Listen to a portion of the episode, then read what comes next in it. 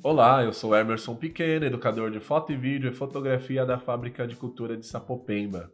Nesse sexto episódio eu vou falar um pouquinho como que foi a minha saída da Vila Curuçá e a minha chegada na Fábrica de Cultura de Sapopemba.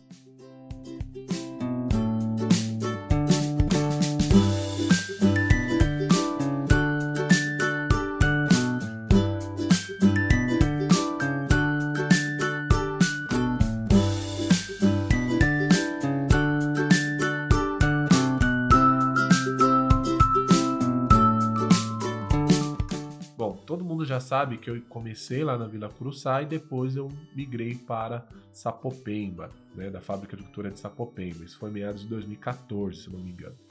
Mas teve isso foi algumas coisas que foram positivas nisso é que primeiro que no, na Vila Curuçá eu tinha uma turma consistente, uma turma que, que era participativa, muito forte. É, tinha o rastro, né? Tinha realizado algumas ações lá. E outro lado, por ter ido para Sapopemba, por ser um novo desafio, um novo espaço, também era próximo da minha casa, né, gente? Para quem está acompanhando essa série, sabe que para eu chegar na Vila Curuçá, eu levava duas horas e meia. Para eu chegar em Sapopemba com transporte público, eu levo uma hora, no máximo uma hora e meia. Então, a distância também é, foi importante nessa, dessa mudança. Na verdade, foi uma troca, né? Porque o educador de Sapopemba ia para o Curuçá e eu ia para Sapopemba. Desde que não seja prejudicial a, ninguém, demorou, vamos nessa. O Magu tava bem resistente, né? A gente já chegou a conversar assim depois. Eu tava afim porque era um novo desafio e eu falava isso para ele. Inclusive a gente até fala, a gente até conversa, a gente até gravou isso, né, no podcast que ele me entrevistou. A gente fala, e eu falava isso para ele, ele assume isso. Eu falo, mas Anderson, vamos lá, Magu, pô, vai ser um novo desafio, uma nova fábrica, é um novo tudo. Eu acho que vira. Sapopemba é mais próximo para mim, da mesma forma que Curuçá é mais próximo para você. Então, pô, vai valer a pena. E ele naquela resistência.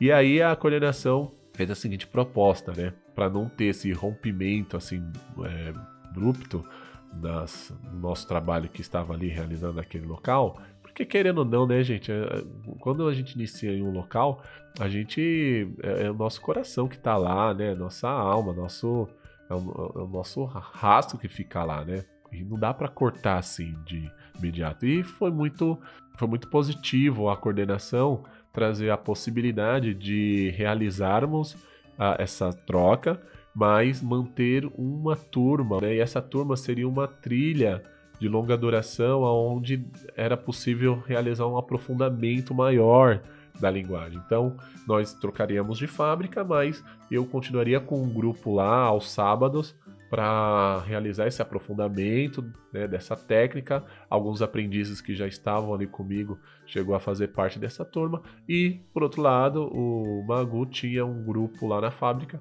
de Sapopemba que também atendia eles lá todo sábado. O curioso e acho que muita gente não sabe, é que quando eu, eu saí, assim, foi um impacto muito grande para mim quando cheguei em Sapopemba. Fui muito bem recebido pela equipe da formação lá, né, os equipes de educadores, não tenho que reclamar relacionado a isso, mas eu tive um impacto muito grande porque eu saí da fábrica do Curuçá com mais de 20 aprendizes matriculados em cada período. E aí eu cheguei na Sapopemba, a minha primeira turma eu não lembro mais ou menos o período que foi, se foi antes das matrículas ou depois. Mas eu cheguei em Sapopemba, eu lembro que a primeira turma tinha. Eu comecei com três aprendizes, depois. Não, eu comecei com seis aprendizes e finalizei com 12. E a turma da tarde eu comecei com 10 para 11, assim, por aí. E concluí com 16 para 17, quase 18. E, mas foi um impacto muito grande eu chegar e ter um, um, grupo pequeno ali de aprendizes. Eu estava acostumado né, com um grupo grande. Mas isso não, não impediu de realizar o que era necessário. E, em contrapartida, lá no Curuçá, tinha um grupo de 15 aprendizes que estava nesse quesito de aprofundamento mais da área. Então, foi super bacana, foi super legal. Então, em Sapopemba, recebi aquele grupo e a turma da manhã Da mesma forma que no Curuçá, a maioria era formada por crianças e no período da tarde a maioria já era adolescente. E foi possível realizar uma ação bem bacana, assim, das duas turmas. Público, apesar das idades serem próximas, tanto Curuçá e quanto de Sapopemba, por período, as turmas eram bem diferentes, tinha um outro ritmo, outra pegada.